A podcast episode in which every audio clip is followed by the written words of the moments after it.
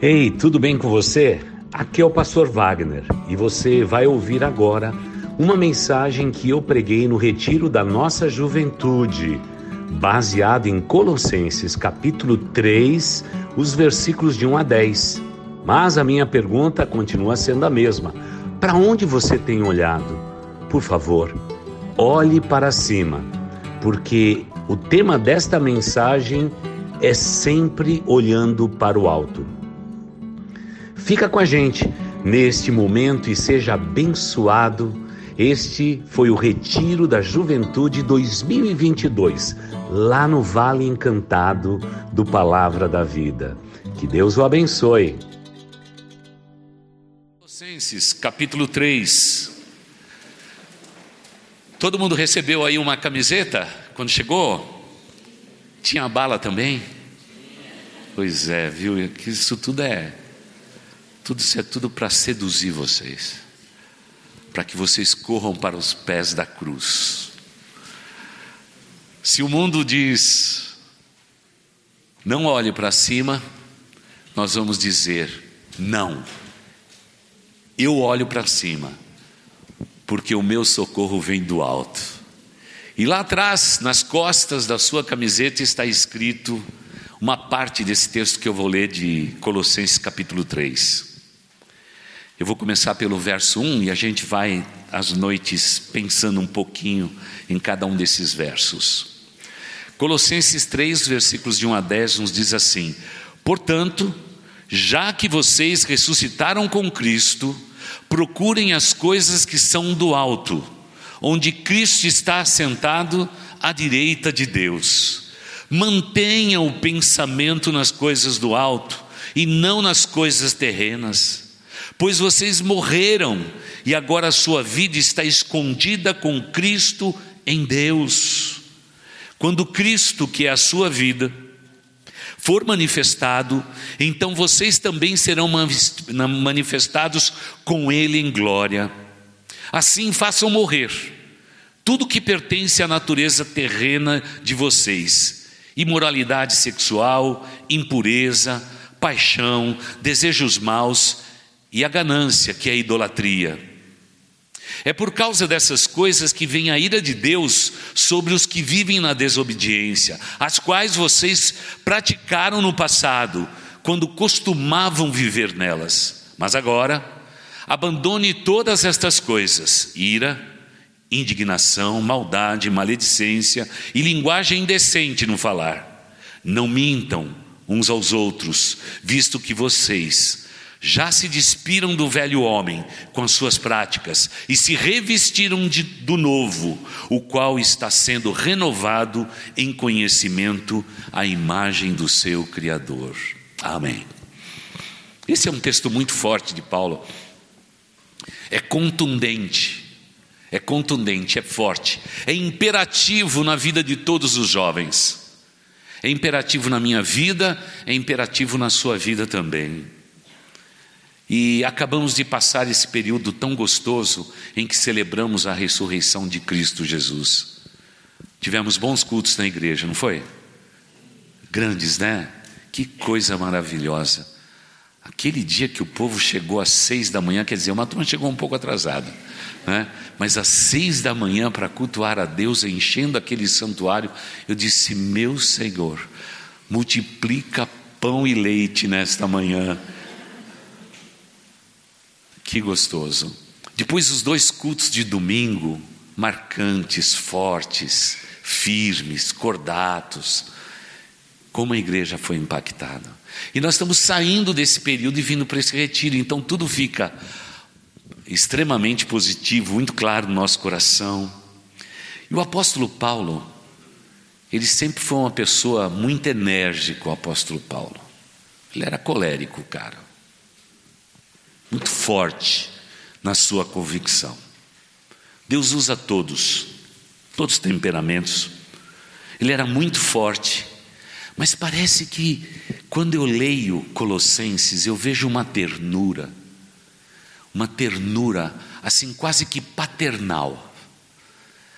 Paulo escreveu a Timóteo, que era um filho na fé, mas, queridos jovens, Quando, quando eu leio Colossenses, e eu leio em várias versões, como fiz na semana passada, eu fico impressionado como que o Paulo que está falando aqui, ele parece que ele é um, é um, pai grandão, um pai de todo mundo, cada palavra, e mesmo com energia em determinados pontos, ele, ele consegue ser terno, carinhoso.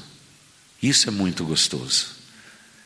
Eu me lembro quando eu estava no seminário, a primeira pergunta que eu fiz para o meu professor de teologia sistemática, eu disse assim: na teologia bíblica, pastor, é, professor, diga para mim o que significa pastor. Já que todo mundo aqui nessa classe vai ser pastor. E ele disse assim: Olha, o significado mais nobre da palavra pastor é ternura. E ele disse naquela sala: Todos vocês são chamados para serem ternos e carinhosos. Pastor é assim. Aqui em Colossenses eu vejo esse lado terno e carinhoso do apóstolo Paulo. E, ele está dizendo o seguinte, gente, é, isso é um fato que ninguém pode tirar.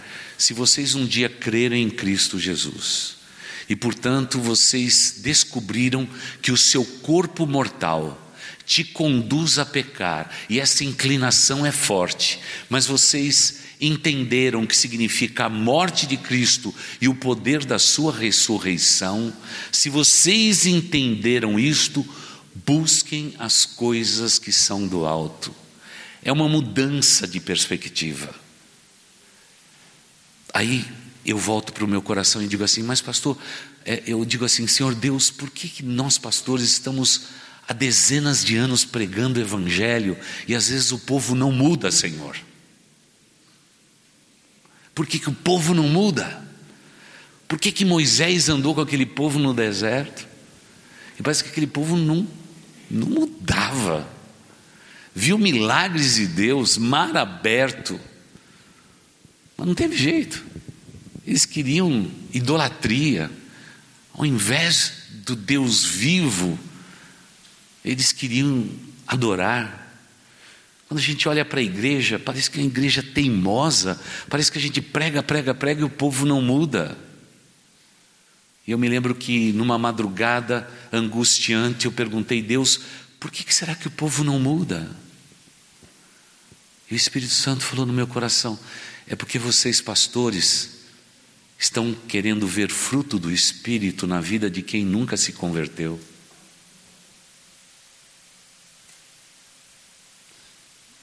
Então, antes da gente prosseguir, eu tenho que perguntar. É muito fácil você chegar num retiro e, receber uma camiseta que te ensina a você olhar para o alto.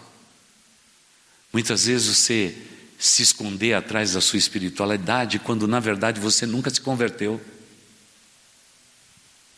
Você foi ficando na igreja, tudo era muito tranquilo.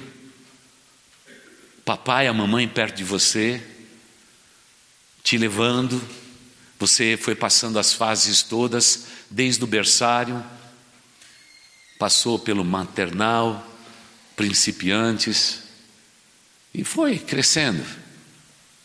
E a vida foi passando, mas talvez, na verdade, você nunca teve uma experiência genuína de conversão.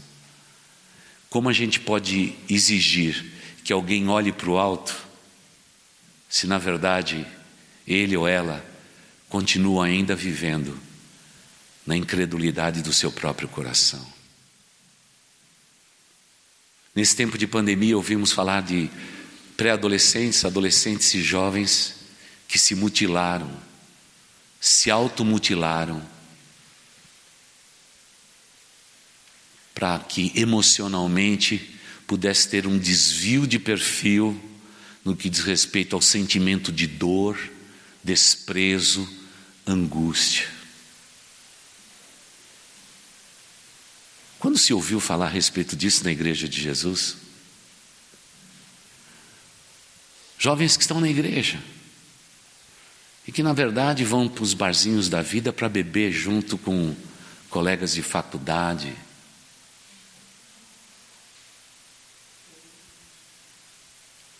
Jovens como vocês, dá para acreditar que agora estão é, fumando esse cigarro aí. Como é que chama ele aí? Hã? é, cigarro eletrônico, né, Castanho? É, cigarro eletrônico. Fica, ah, mas não vicia, não faz isso naquele. Ah, irmãos, espera um pouquinho, irmãos. É a coisa mais linda do mundo. Imagine eu entrando no restaurante e você lá. Ah, cai fora. Dá vontade de pegar o sapato e dar na boca do fulano e dizer assim: você, você não se converteu, o velho homem em você não morreu, o velho homem em você está desmaiado, de vez em quando acorda e faz umas besteiras. Quando que o apóstolo Paulo, com a ternura dele, pode dizer: Esse é meu povo que ressuscitou com Cristo, está vivendo uma nova vida, mas negocia com o diabo ali na esquina. Esse não é meu povo. Meu povo não é assim, não. Meu povo é separado e santificado. É povo que escolheu a cruz, o caminho estreito, não escolheu o caminho largo da vida, porque o caminho largo vai conduzir a humanidade à perdição e ao inferno. O que vale cada um de vocês jovens desfrutar de um momento de prazer no presente e comprometer a tua alma ao inferno? Porque alguém hoje pode comprometer o seu presente por um breve momento de prazer, abrindo mão dos valores mais nobres que existe numa vida, que são os valores espirituais. O mundo tem seduzido vocês, mas a fraqueza de vocês é que talvez não seja claro aquele ponto de mudança, aquele ponto em que você diz: eu morri para as coisas deste mundo. Eu tive uma experiência pessoal de salvação com Jesus. A minha vida, como diz Paulo nesse texto, está escondida em Cristo, em Deus. Eu não pertenço mais a mim mesmo. Eu pertenço agora a Deus. E a partir de agora, a minha vida tem um outro significado. E o significado da minha vida é lutar, é vencer, é alcançar os objetivos, é realmente lutar pela vida, trabalhar, conquistar espaço, mas no íntimo do meu coração, o lugar principal da minha vida, o lugar principal pertence a uma pessoa, o Senhor Jesus Cristo. Porque, irmãos, caso contrário, a gente vai continuar brincando de retiro espiritual sempre. Vocês vão se disfarçar. A gente nem vai reconhecer vocês. Mas quando a máscara sai, você continua você mesmo, você mesma. E Deus te trouxe para cá para dizer: tem que haver uma mudança, tem que haver uma mudança. E a mudança é esta: se você já ressuscitou com Cristo, o maior prazer da tua vida são as coisas do alto, é o reino de Deus. Pastor, desse jeito então todo mundo vai virar pastor, missionário, é, tudo isso. Não, não. Eu tenho, conheço pessoas maravilhosas que exercem a sua profissão, mas de maneira bíblica, sensata, correta. Pessoas que abrem o coração para os outros e diz: "Me perdoa, eu errei, essa lucidez, essa lucidez tão grande, tão forte, tão poderosa, ela, ela é grandiosa na vida de vocês. E você pode escolher a profissão que você quiser ter. Fique tranquilo, fique tranquila. Olhe bem íntimo para o seu coração, mas aonde você estiver, você vai glorificar o teu nome, porque um dia você teve um momento de entrega, um momento genuíno de conversão. Momento em que você declarou que o velho homem tem que morrer, porque se ele não morrer, é como eu já disse, de vez em quando ele desperta e faz umas besteiras, e essas besteiras vão nos levando cada vez mais longe de Deus, cada vez mais longe do Pai. Por isso o apóstolo Paulo diz assim, queridos, eu creio que vocês ressuscitaram com Cristo. Não tem mais sepulcro na tua vida, porque o poder do sepulcro é o poder da morte, que detém todo ser humano que viveu sobre a terra. Mas o poder da ressurreição é completamente diferente. Veja, por exemplo, Jesus. Ele estava entrando na cidade de Naim e ele ressuscitou um menino. Ele ressuscitou um rapaz, um homem, não temos certeza, mas pela palavra bíblica, a maioria diz que era realmente um, alguém bem jovem. Mas nada se compara ao que Cristo fez naquela sepultura. Porque o que Cristo operou na vida daquele moço foi ressuscitação. Mas Cristo, ninguém operou uma ressuscitação nele. Ele ressurgiu dentre os mortos. E se ele ressurgiu, eu e você podemos ter a vida que Paulo está dizendo aqui.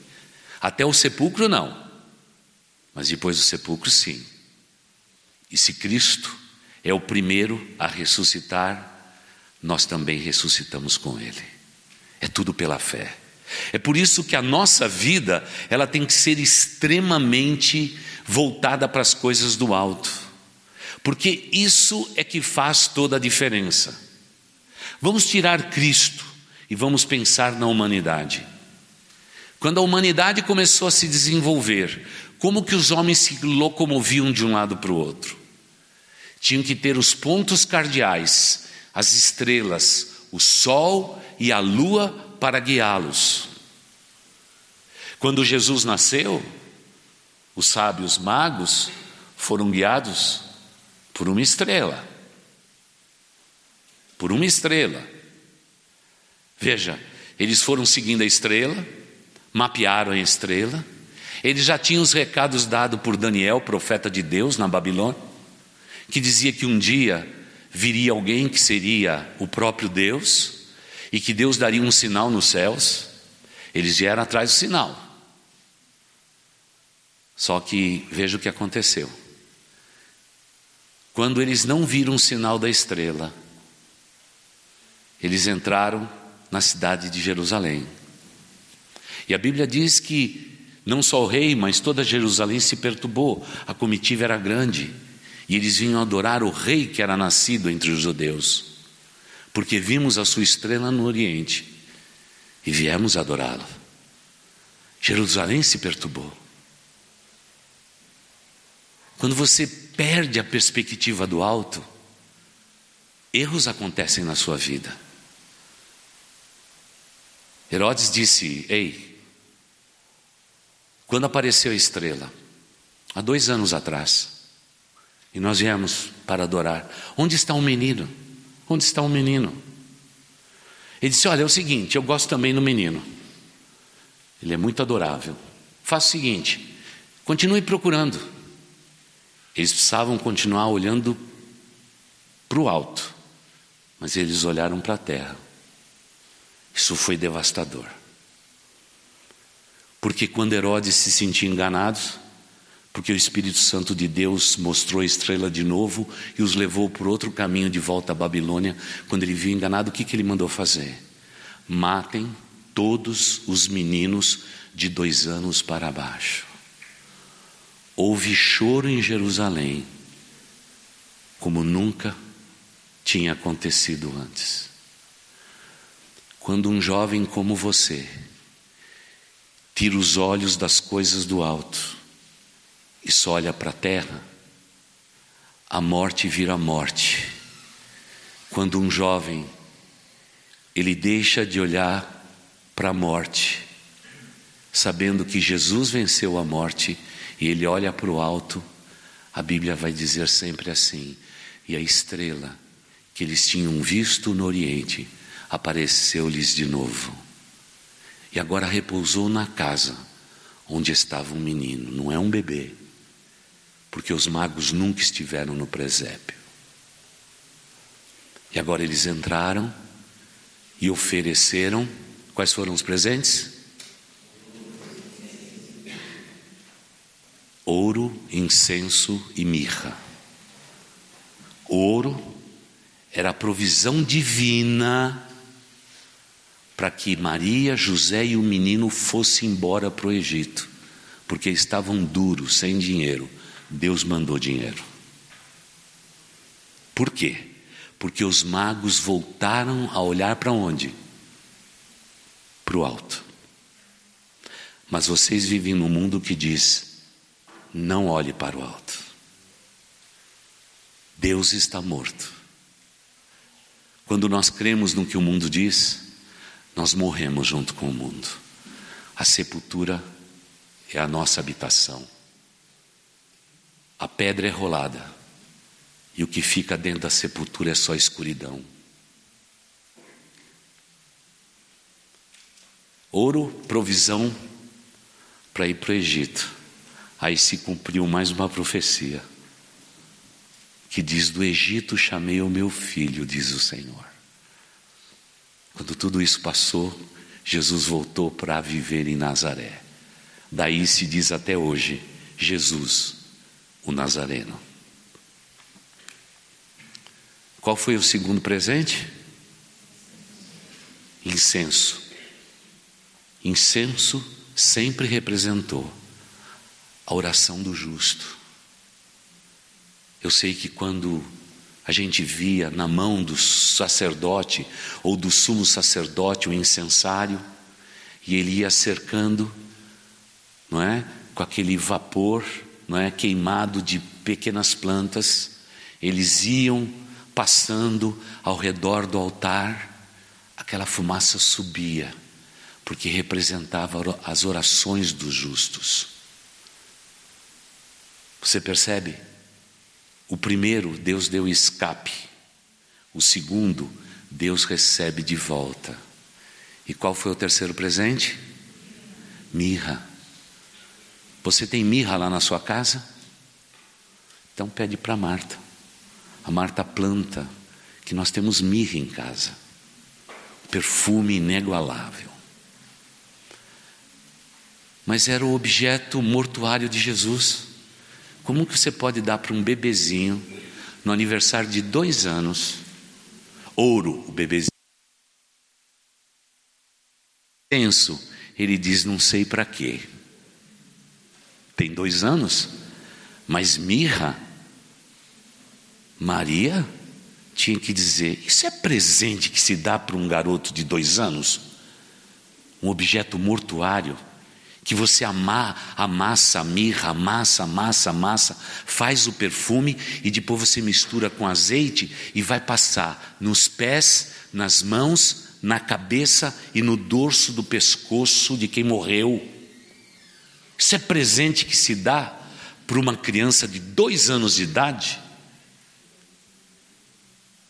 Pois é, o Deus que veio do céu, ele se fez carne, em se fazendo carne, ele se fez sacrifício por nós, ele morreu naquela cruz.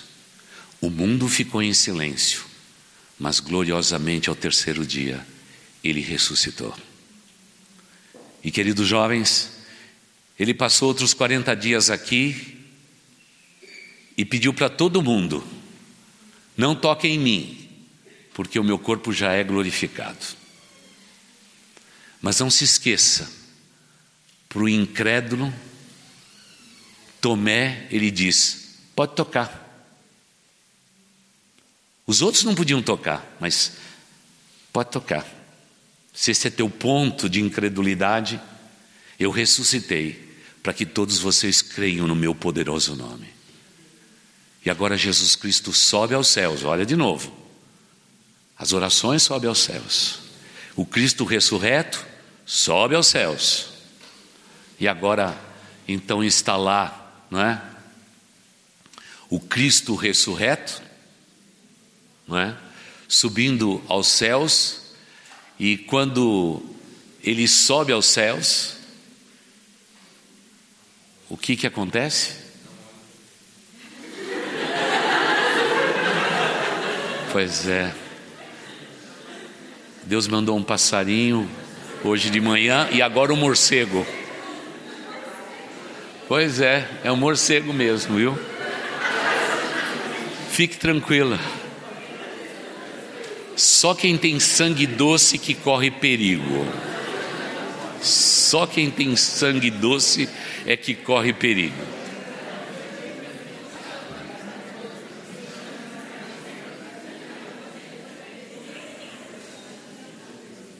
Mas, queridos, vamos concluir.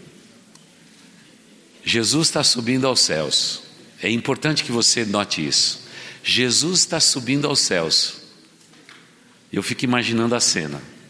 Aquele grupo de cristãos, todo mundo olhando para os céus, como vocês olharam agora para o morcego. Não é? Está todo mundo ali, e aí vem a criatividade de Deus. Nosso Deus é criativo. Aliás, nosso Deus não é só criativo, ele tem um bom senso de humor. Anjos estavam do lado deles, e eu fico imaginando a figura do anjo, né? Deus mandou para mandar uma mensagem. E ele chega lá, tá todos os varões galileus olhando para os céus, boca aberta e dizendo: Jesus subiu, o seu corpo foi escondido nas nuvens, ele está lá no alto, sumiu. E, e os anjos já estão do lado, dizendo assim: Ei, Ei, vocês estão boquiabertos porque vocês estão vendo esse Cristo ser ocultado dos seus olhos? Eu quero dizer o seguinte: eu vim com uma mensagem muito simples. Quero dizer para todos vocês: continue olhando para o alto. Mesmo que o mundo um dia diga para vocês não olharem para o alto, continue olhando para o alto. Sabe por quê? Esse mesmo Cristo que vocês estão vendo subir, ele vai voltar. E ele vem para buscar aqueles que são seus. E nós sabemos a história. Quem ficar aqui vai passar o período de tribulação, três anos e meio, e grande tribulação, outros três anos e meio. Tempo em que o ser humano jamais experimentou sobre a face da terra. Onde as pessoas vão tentar tirar as suas vidas e não vai ter a permissão de morrer pode saltar de um prédio, se arrebenta todo, fica aleijado, rastejante, porque não é dado esse direito. Todos terão que passar pela tribulação e a grande tribulação. Não é porque Deus queira fazer o homem sofrer, mas Deus está cumprindo toda a sua justiça, como ele disse para o profeta Daniel tantos anos antes disso tudo acontecer. Então o que eu quero dizer é o seguinte: todos nós aqui temos uma nós temos uma conexão com os céus. Mesmo quando o teu celular está claro, não funciona. Você tem conexão com Deus. Conexão com Deus. E a sua conexão é com o alto.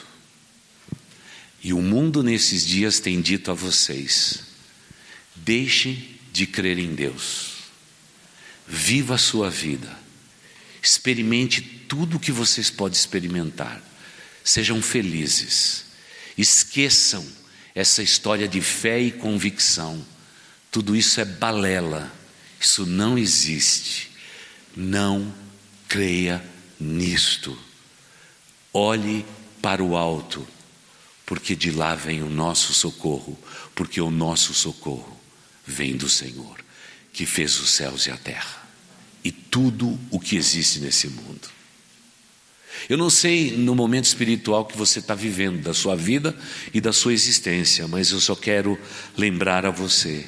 Foi com ternura que Paulo disse: portanto, queridos jovens, se vocês já ressuscitaram com Cristo, procurem como quem procura o puro ouro, as pedras mais preciosas, as coisas que são do alto e não as coisas que são da terra.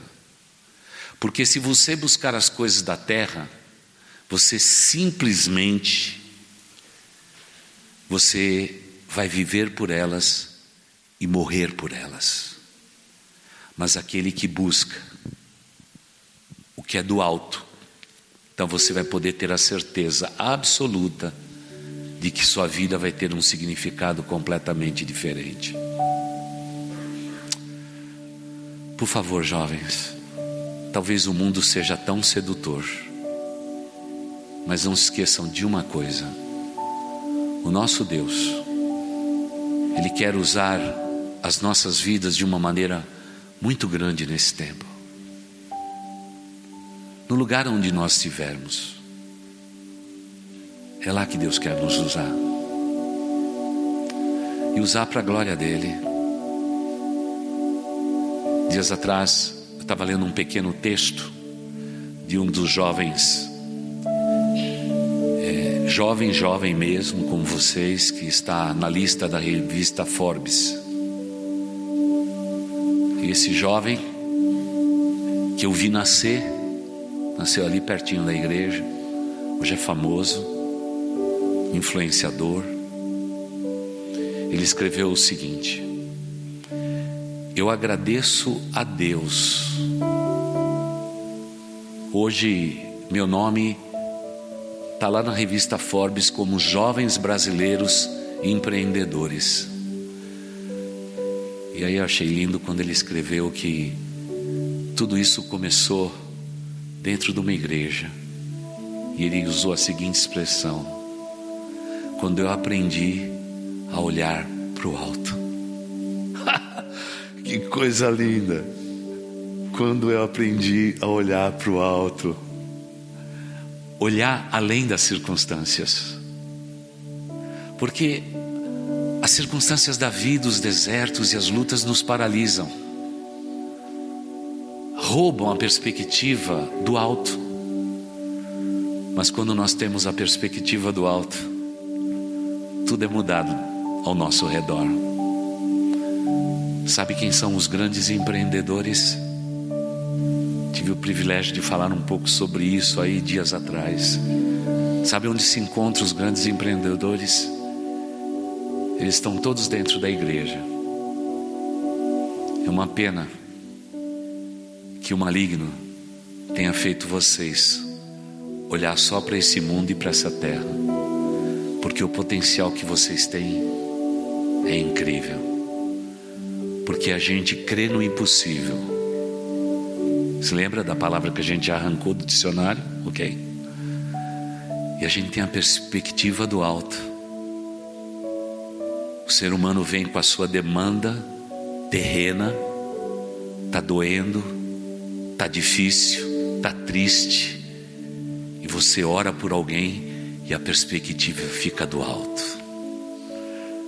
Nessa semana nós recebemos lá na igreja, no finalzinho de uma tarde, uma pessoa bem importante para a cidade de São Paulo. E antes da gente começar a conversar qualquer coisa, eu disse assim: Doutor, o que você mais precisa na sua vida? E ela disse assim: eu preciso da ajuda de Deus. Falei, então, nós vamos orar agora. Vamos pedir para que Deus abençoe a sua vida. Aí orei por ela. Quando terminou, sabe o que ela falou para mim? Pastor, eu acho que eu já posso ir. Porque o que eu precisava, eu já recebi. O restante é papel, pastor. É papel. Por favor, não viva por papel, não viva por dinheiro, não viva por coisas, não viva por prazeres, tudo isso é efêmero e passageiro.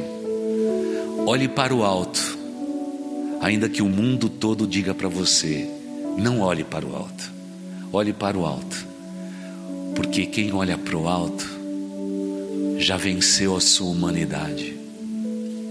Quem não venceu a sua humanidade, como diz Paulo, continua olhando para as coisas terrenas e achando que a solução está aqui. E aí, a gente olha de volta para o quadro e a gente diz: Eu fico imaginando se as esposas daqueles missionários dissessem: Acabou tudo, vamos voltar para a nossa vidinha não, o testemunho era tão relevante que elas começaram a levantar recursos para que esses recursos fossem investidos na vida de quem? De jovens como vocês. Mas jovens que olha para o alto, não para que olha para as coisas da terra. Isso não é loucura nenhuma, não é uma abstenção da verdade da nossa vida. Não, isso é lucidez. Alguém que vive no mundo, mas a sua perspectiva está além de tudo isso porque o nosso socorro vem de Deus, que criou todas as coisas. Será que você pode levantar os seus olhos? Não para ver o morcego, né? Não para ver o morcego, por favor, né? Não para ver o morcego. Você sabe do que eu estou falando, né? Olhe para Deus. Aliás, pastor, eu acho que Deus está com saudades de alguns desses jovens. Está com saudades de vocês. Faz tempo que você não se ajoelha mais. Faz tempo que você não olha para o alto. E a maneira mais linda de um jovem olhar para o alto é olhar para dentro. Porque quando a gente olha para dentro, a gente diz: Senhor, eu sei quem eu sou tudo aqui está tumultuado. Mas eu olho para o Senhor, porque eu sei que o Senhor pode ordenar o meu mundo interior. E quando o mundo interior está acertado, você já está olhando para o alto.